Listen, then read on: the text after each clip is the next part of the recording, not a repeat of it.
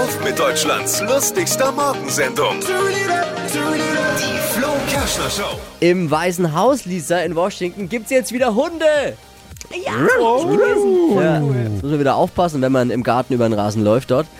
Vier Tage nach Joe Bidens äh, und, und seine Frau Jill, nachdem die eben eingezogen sind ins Weiße Haus, sind jetzt auch die beiden Hunde Major und Champ mit eingezogen ins Weiße Haus. Mega.